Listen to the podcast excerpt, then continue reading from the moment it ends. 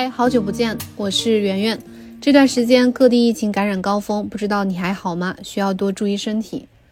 一转眼，我们跨入了二零二三年。这几天刚忙完结束，今天想跟你分享一期欧一研究院推出的关于年终回顾的报告内容。我们回顾一下今年的宏观金融市场的情况，以及如何看待新兴的加密市场。回顾这一年，全球经济增长受多重因素的冲击而显著放缓。全球性通胀高企，俄乌战争冲突以及多地疫情反复等引发的连锁反应等因素，为投资市场带来了更多的不确定性。美联储、欧洲央行为代表的全球主要央行，为抵抗通胀恶化、防止结构化风险而掀起了激进的加息潮。传统金融投资市场历经美元汇率上涨、全球股市接连重挫的连番冲击，主要经济体在金融危机的阴影下挣扎前行。下面我们首先来看一下二零二二年整个滞涨和加息的一个情况。根据国际金融论坛报告显示二零二二年全球经济预计将增长百分之三点一低于二零二一年的百分之六的增幅。全球消费者价格，也就是 CPI，预计将从二零二一年的百分之四点六上升到百分之九。全球经济增长受通货膨胀快速上升、发达国家货币政策转向、俄乌战争、部分地区疫情反复以及持续的全球供应侧瓶颈等多重因素的冲击而显著放缓。全球通胀的加速反映了诸多因素，包括因疫情好转所导致的消费需求反弹、大规模量化宽松政策所产生的流动性激增、能源和食品等商品价格的上涨，以及疫情造成的持续的供应链的瓶颈。而能源和食品等商品价格的上涨，部分反映了俄乌战争以及相关国际关系引发的市场变化。二零二三年通胀压力预计仍将持续，但市场普遍认为全球通胀因多种原因将会有所缓和。主要的支撑因素有以下三个：第一，新冠疫情防控进入新阶段，供给侧压力放缓；第二，需求放缓，商品价格放软存在可能；第三，全球货币紧缩起到了有效抑制通胀的作用。但是全球经济前景仍然存在巨大的下行风险。如果不能避免风险，全球增长降速将超过预期，通胀继续恶化，终将导致全球经济陷入衰退或滞胀的可能。下面我们来看一下几大影响因素。第一，就是区域性的战争冲突、疫情等黑天鹅事件再次恶化。俄乌战争和后续相关国家双边制裁，促使全球两大商品供应国能源和粮食出口的减少。对世界商品市场造成了重大冲击，而新冠疫情自发现至今已经历时三年，全球多地区抗疫出现反复，说明疫情还没有结束，仍然对全球经济前景构成重大风险。值得注意的是，根据 WHO 的数据显示，不同收入国家地区接种疫苗比例差将近二十倍，未来免疫鸿沟可能会成为地区甚至全球经济复苏的重要风险之一。第二个风险就是通胀压力未能如期放缓，市场共识全球通胀将在二零二二年达到顶峰，并在二零二四年或者是二零二五年恢复到接近疫情前的水平。在这个过程当中，需要警惕主要央行过度收紧货币政策，从而导致滞胀。但收紧不足呢，导致无法遏制国内的需求和价格上涨，导致通胀预期脱锚。第三个风险。以美元为代表的主要货币持续升值，导致债务危机；以美联储为代表的主要央行的加息和资产负债表缩减，引发了全球金融状况的收紧，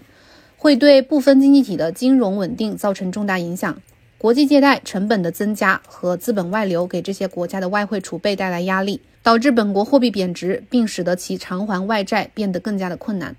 因疫情等因素影响，二零二一年新兴国家公共债务以 GDP 比率平均上升至百分之六十四，创下新高。而货币贬值使得以本币计价的政府外债膨胀，公共财政更加困难，财政政策支持的空间更小。根据国际货币基金组织估计，百分之六十的低收入国家在二零二二年下半年处于或者即将陷入政府债务困境。直接影响削弱投资者和消费者的信心，对全球经济复苏造成制约。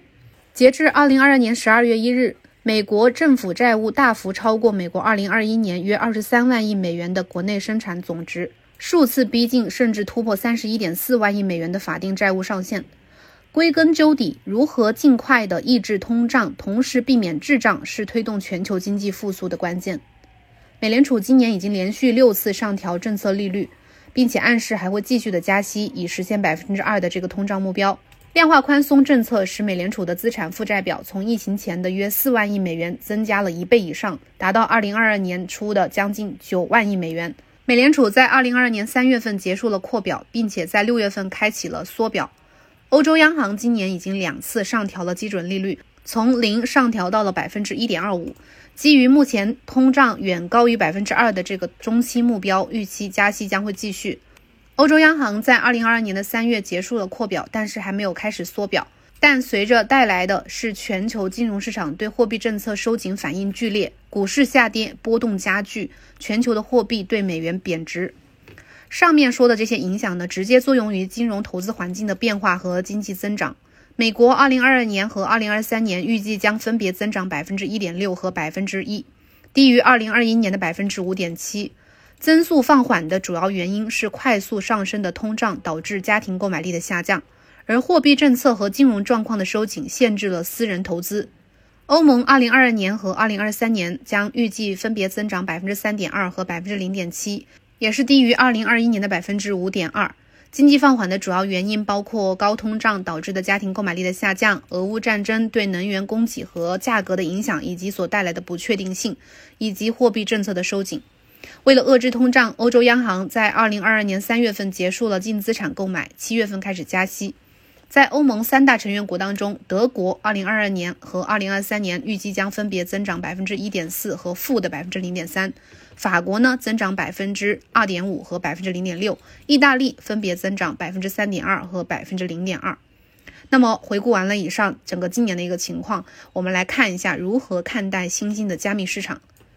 全球金融环境受主要央行货币政策、俄乌战争冲突、新冠疫情等因素的影响，造成了一段时间内市场信心和私人投资意愿的降低，引起整体的投资市场的下行，对经济衰退的担忧持续笼罩着市场。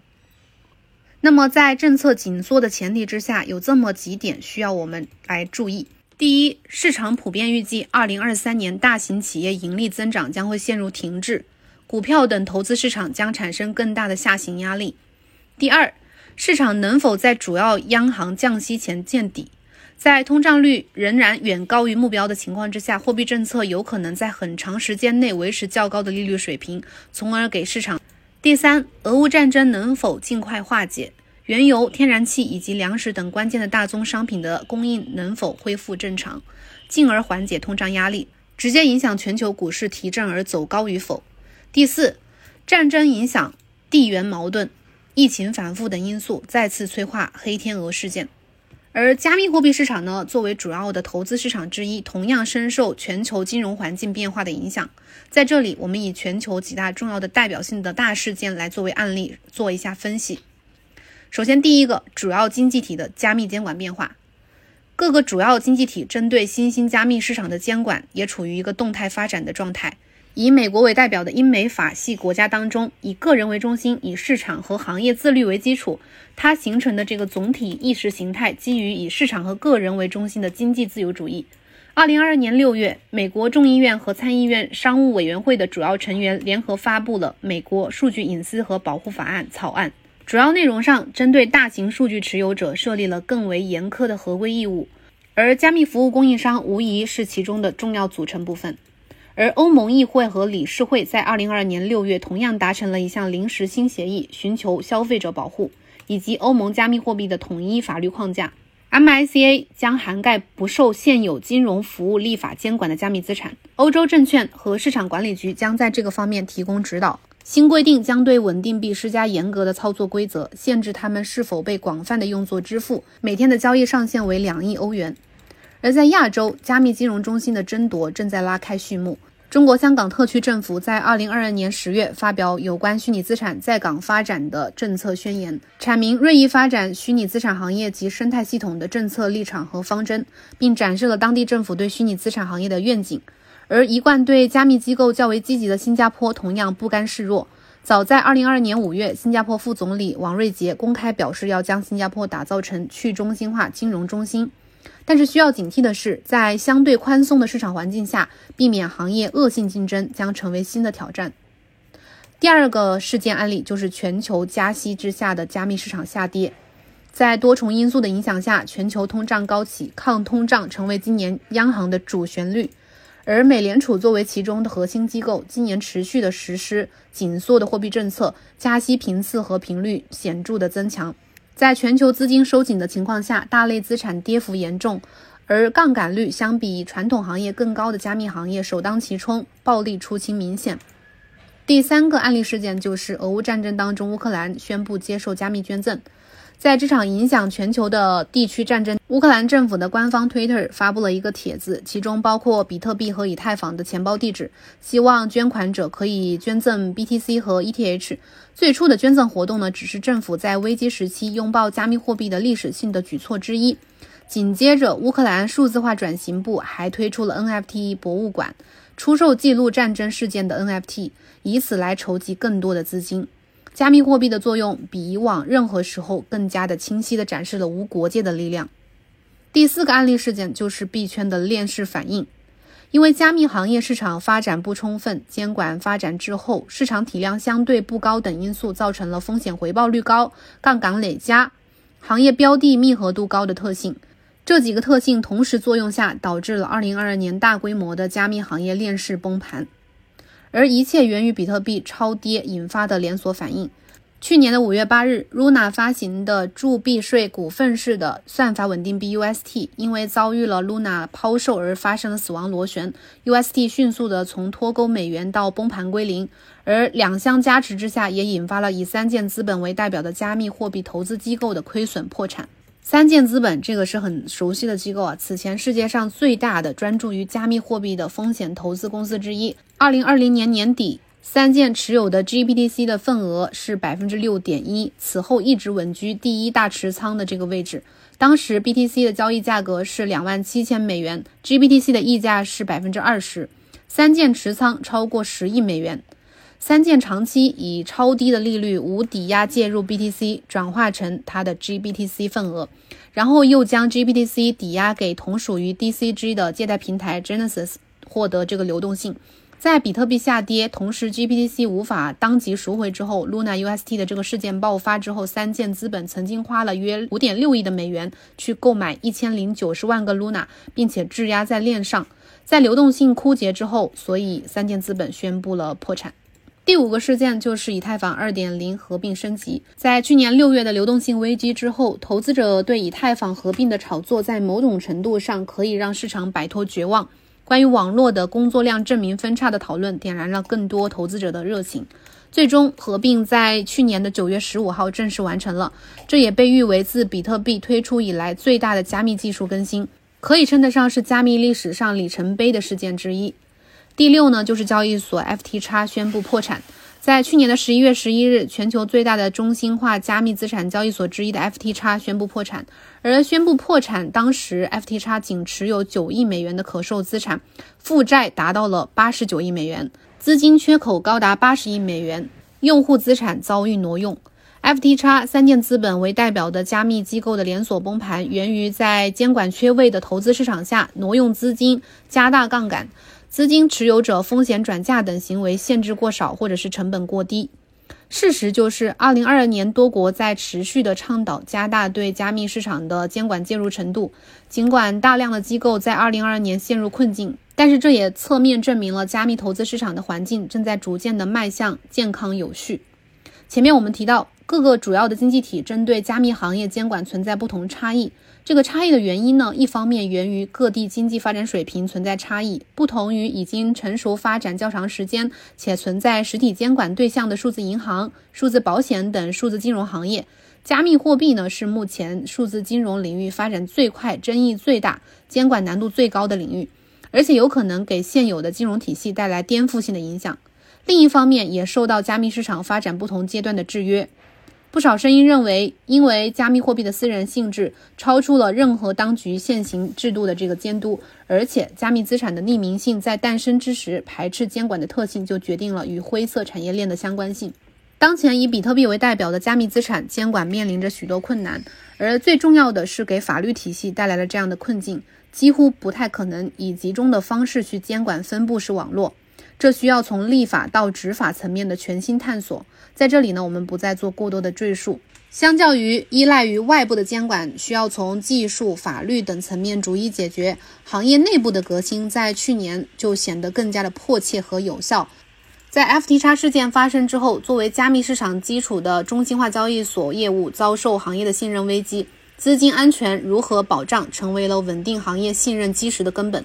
提供资金托管服务的加密机构集中发布储备金证明。储备金证明呢，是指持有加密货币的托管业务应该创建关于其储备的公开凭证，并且与用户余额或者是负债的证明相匹配。目前来说，尽管储备金证明能够提供一定程度的资金偿付能力证明，但是仍然具有一定的局限性。例如，资金快照证明存在造假空间，资金负债披露不完全等问题仍然存在。但不得不承认，这对于提高行业的透明度、规范从业机构具有积极的意义。从长远来看，采用储备证明标准是一种自我监管形式，可以增强用户对中心化平台和行业的信心。更安全的生态系统将吸引更多的投资者，并为更多的机构资本流入加密市场提供跳板。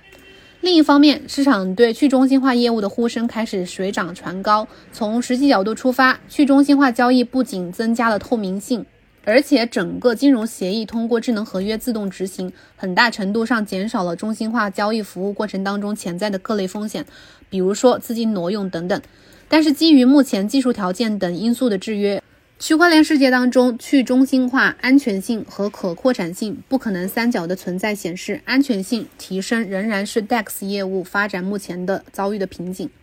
并且 Web 三赛道在二零二二年发展同样如火如荼。Web 三点零是相对于 Web 一点零和 Web 二点零而言的，而 Web 三点零本质上是一种契约，这种契约通过区块链等技术形成一个通行的标准，在不同的 App、不同的领域都是通用的，这就为用户更大的范围的互动提供了可能，因此可以将 Web 三点零称之为契约互联网。如今的 Web 三点零实际上是基于区块链底层架构的新的网络生产组织方式。它的核心呢是将互联网的控制权交还给用户手中，以用户创作来为互联网增加内容。而在用户创造内容的过程当中，通过区块链，比如说 DeFi 和 NFT 来组建一个分布式生产组织体系。目前 Web 三点零的蓝海正等待着互联网企业挖掘。但同时应当注意，当前 Web 三点零实际上是区块链技术的延伸，各大互联网平台还是在技术储备阶段。不少互联网平台企业只是借着 Web 三点零的这个概念来布局自身的业务的未来形态，未必有明确的 Web 三点零技术实现路径。以以太坊为代表的区块链平台虽然有很多的尝试和实践，但是很多的实践基于金融化，距离普及度高的工具化还有很大的距离。所以，当前互联网巨头呢，要在技术层面进行储备，在应用场景层面积极探索，为 Web 三点零未来发展提供更多的可能性。二零二二年，也许对于加密行业乃至全球的金融投资市场来说，都是艰难的一年。受黑天鹅事件作用下，风险点集中爆发是主要的影响因素。但对于投资者来说，风险同样意味着机遇。加密行业未尝不会在历经风霜之后迎来春暖花开。对于加密市场从业者、投资者来说，动荡一词贯穿全年。从战争中用于救济到行业动荡的爆发，整个市场都在沉浮当中感受熊市的来势汹汹。加密市场既是新兴的，也更具有全球属性。正如我们前面提到的，加密市场对于大事件会做出最敏感的反应。但正因为具备了如此的特性，从2022年已经发生的几次事件当中，我们也不难发现，它也具备超强的反脆弱性。这就像一枚硬币的两面，一方面代表了加密市场既是新的金融业态、新的金融发展阶段，也是金融业持续发展的延续。但另一方面，全球金融市场的问题也在加密市场得到了放大和加剧。通过从业者的自我规范和合理监管的发展升级，加密市场的未来之路仍然可期。今天的分享就到这里，感谢你的收听，期待二零二三我们一起有更好的收获。祝周末愉快！下期给大家分享元宇宙的年度报告。